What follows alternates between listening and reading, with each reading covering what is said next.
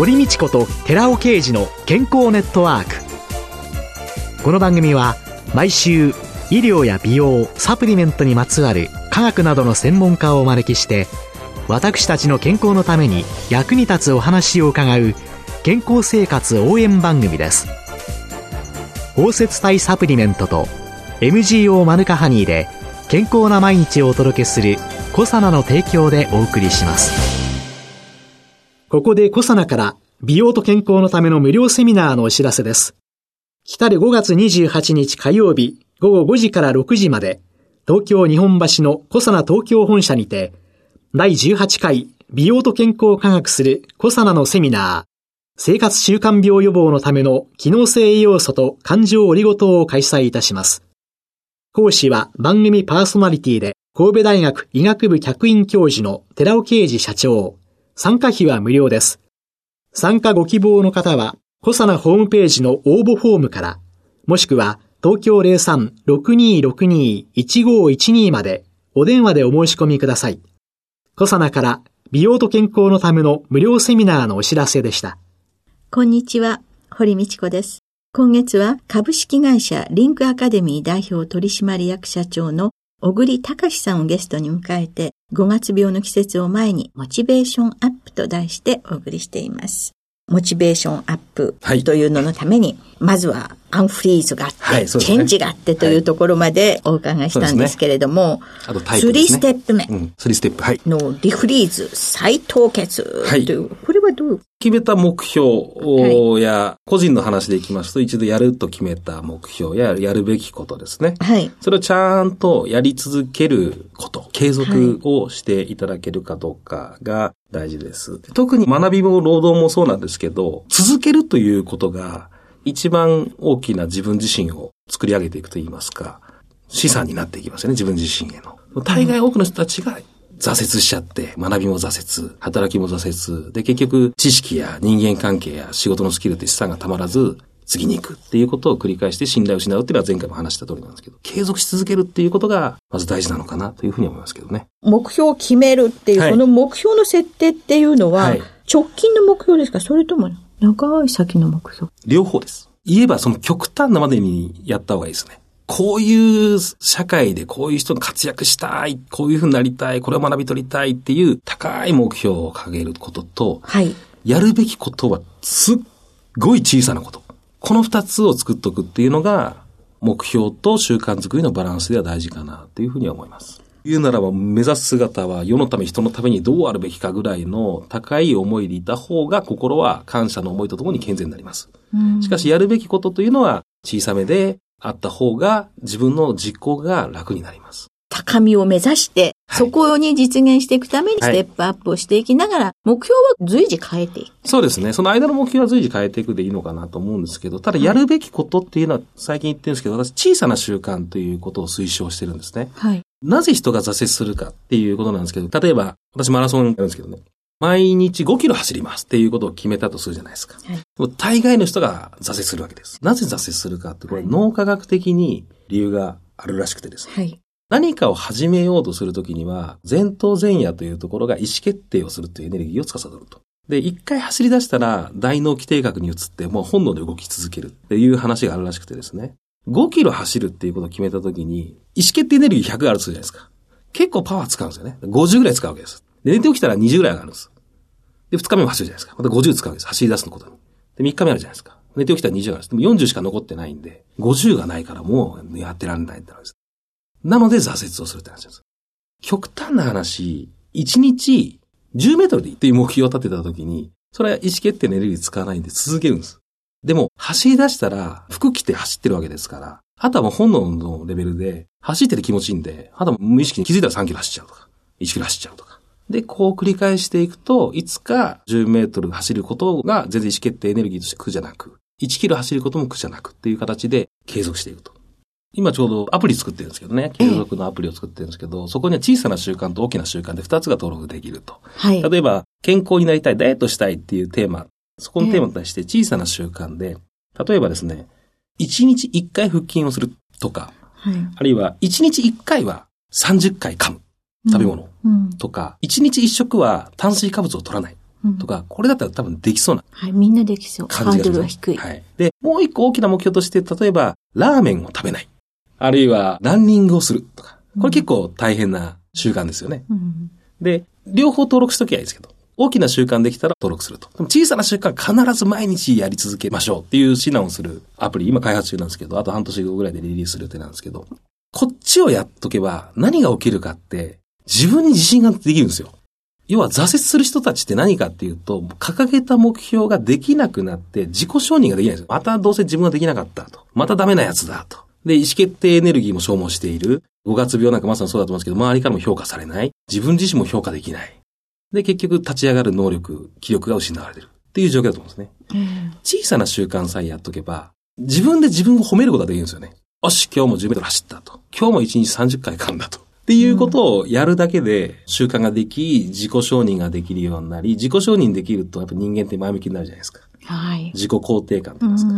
それをちゃんとやってきながら自分のペースを作っていくっていうのは大事なことかなと思いますね。ペースでで自己承認していくっていうことと、はい、あとは他者承認もいるんですよね。応援してくれる人。寄り添ってくれる人。自己承認と他者承認を繰り返すことが大事。習慣。習慣。習慣づくりの中でなんか節目になることってあるんですか？自分をモニタリングするのは大事でしょうね。やってきたことを、あ、ここまでできるようになったっていう振り返ること。結局、成長実感というのが自分の効力感にまた繋がりますんで、これも心が疲れちゃう人に多いのが、自己評価が偉い低い人っていますよね。できてんじゃんと。ここまでできてんじゃんっていうことを言って、いや、でも全然全然っていう人がいると思うんですけど、冷静に客観的に入社したとこから今何ができるようになった？とかを、第三者の視点でもいいですし、自分の視点でもいいですし、山を登ってったらわかんないけれども、引いてみたとき、いや、何合目まで来たねっていう感覚を持つのは大事でしょうね。もう一回そこでルート設定するのか、ペース設定するのか、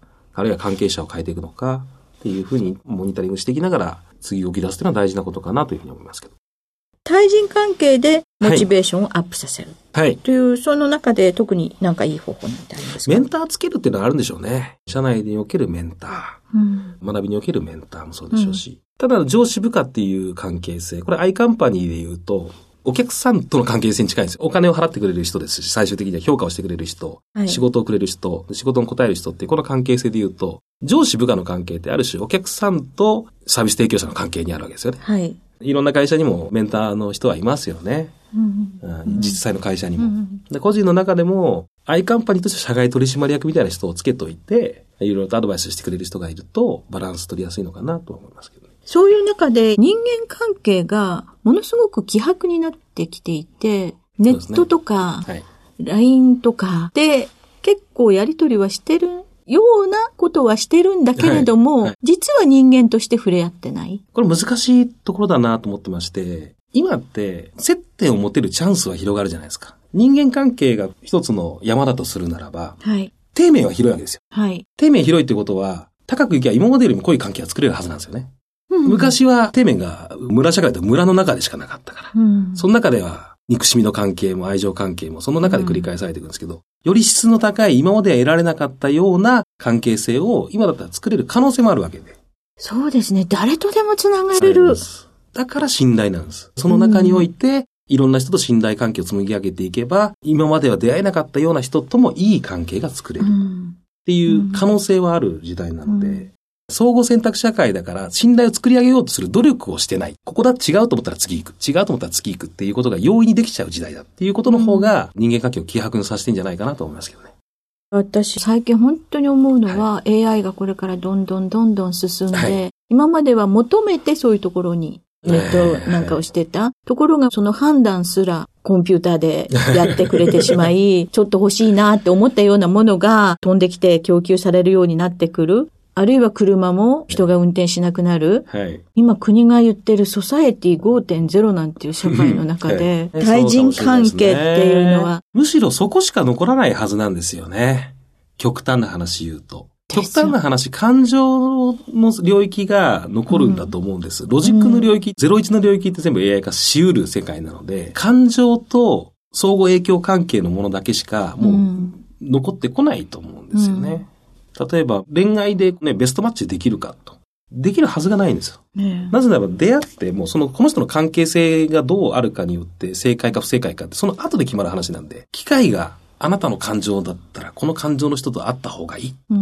ていうふうに言われて、いくらデータを取ったとしても、まあ多少は影響するのかもしれないですけど、結局人間関係って機械じゃ制御できないですし、そうなってくると、感情というもの、人間関係の作り方ということは巧まれな人であればあるほど、選ばれる側に回っていきますし、それが苦手な人だと、ちょっと苦しくなってくる時代なのかなっていう感じがしますけど。今後、日本は超少子高齢社会で働く人すら少なくなっていく、はい。はい、機械に置き換わるものが全て置き換わった時、はい、さあ果たして人間は何をするのか。いろんな話ありますけども、生産性は上がっていくという前提だとするならば、ちょっとの労働でご飯いっぱい作れるとか、うん、ちょっとの労働で人が運べるとかの話なんで、働く時間はもっと効率化されていくべきなんだろうと思うんですよね。はい、生活インフラっていうのはある程度効率化されていくっていう話だと思うんですが、もっと怖いのが人間のマインドが切な的になる方が怖いなと思ってまして、アイカンパニー作りって学びも働きもそうなんですけど、10年後、20年後、30年後、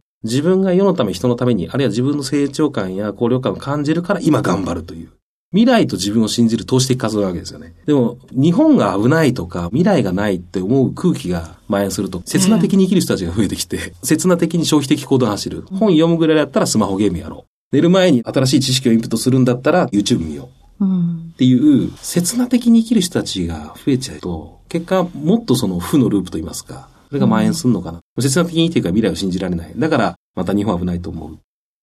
自分が何か学んでる人とか投資してる人、お金でもいいし、人脈でもいいですし、働きでもいいし、学習でもいいし、投資してる人は、この投資を回収できるまでは未来なくなるなとか、もっといい未来であれって期待しますよね。うん、ベンチャー企業の社長さんってやっぱり日本は暗いと思ってるかって思ってないですよね。なぜならば、自己投資であったり、自分の時間であったり、いろんなものを投資してるんで、未来に希望を感じてるんですよね。投資的活動をする人が増えることによって、日本の空気そのものを変えていくっていう考え方が、私自身としては大事かなと思いますし、その時のメッセージが一つ、私たちとしてはアイカンパニー作りしていこうぜっていう話ではあるんですけどね。大きな目標、明るい未来を私たちが作るんだ っていうのと、腕立て一回っていう話です。はい。今週のゲストは株式会社リンクアカデミー代表取締役社長の小栗隆さんでした。来週もよろしくお願い申し上げます。よろしくお願いします。続いて、寺尾刑事の研究者コラムのコーナーです。お話は小佐野社長で、神戸大学医学部客員教授の寺尾刑事さんです。こんにちは、寺尾刑事です。今週は Rα リポ酸の効能と Sα リポ酸の有害性、その後、Sα リポ酸の有害性のまとめについてお話しします。現在、この研究者コラムでは Rα リポ酸の効能と Sα リポ酸 市販のアルファリポ酸の毒性に関する論文を紹介しています。そこで今週はその1からその4までの論文の概要とこれから取り上げる論文の概要をまとめておきます。まずその1では肥満患者に危険な Sα リポ酸の毒性についてお話ししました。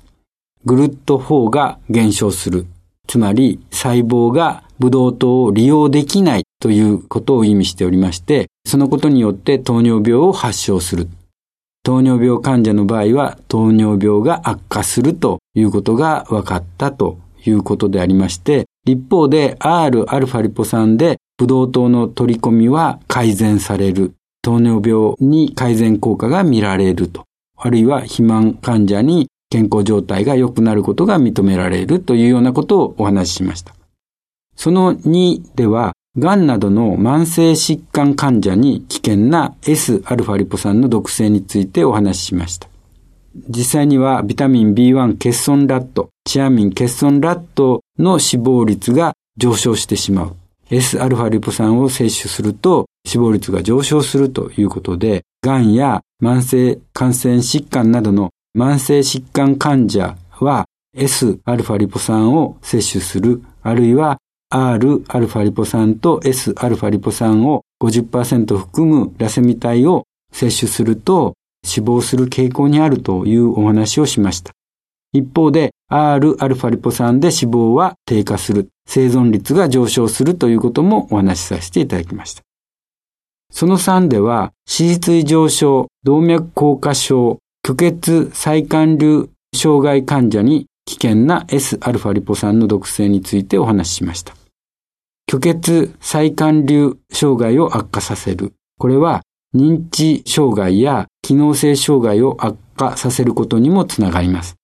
そして Sα リポ酸を摂取することによって脳梗塞や心筋梗塞を起こして死亡する可能性があるというお話をさせていただきました。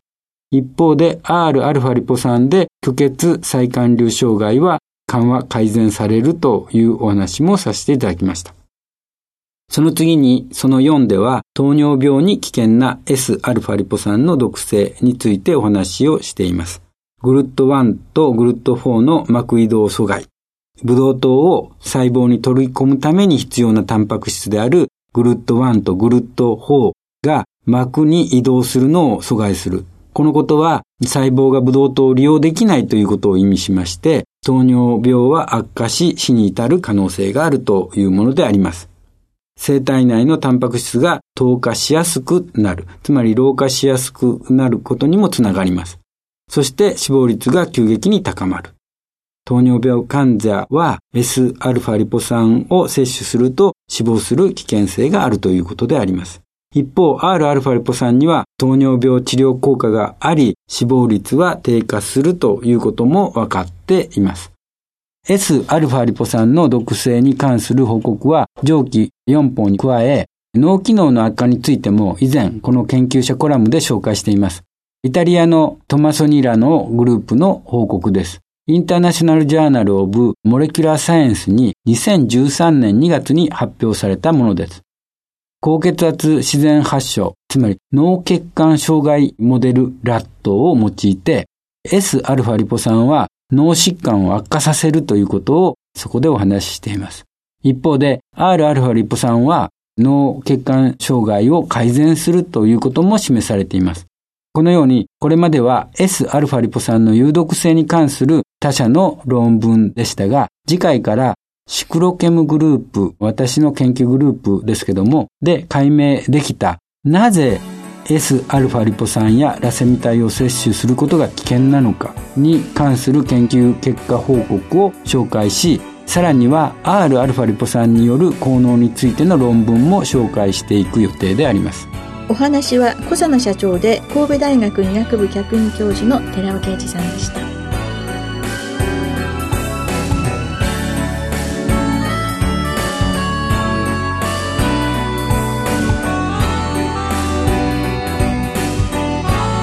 ここでコサナから番組お聞きの皆さんにプレゼントのお知らせです。優れた抗菌作用を持つ有効成分食物メチルグリオキサールを 1kg 中に 400mg 以上含むマヌカハニー MGO400 プラスにニュージーランドで栽培された無農薬の大麦若葉を配合したコサナのマヌカハニー青汁を番組お聞きの10名様にプレゼントします。ご希望の方は番組サイトの応募フォームからご応募ください。コサナのマヌカハニー青汁プレゼントのお知らせでした。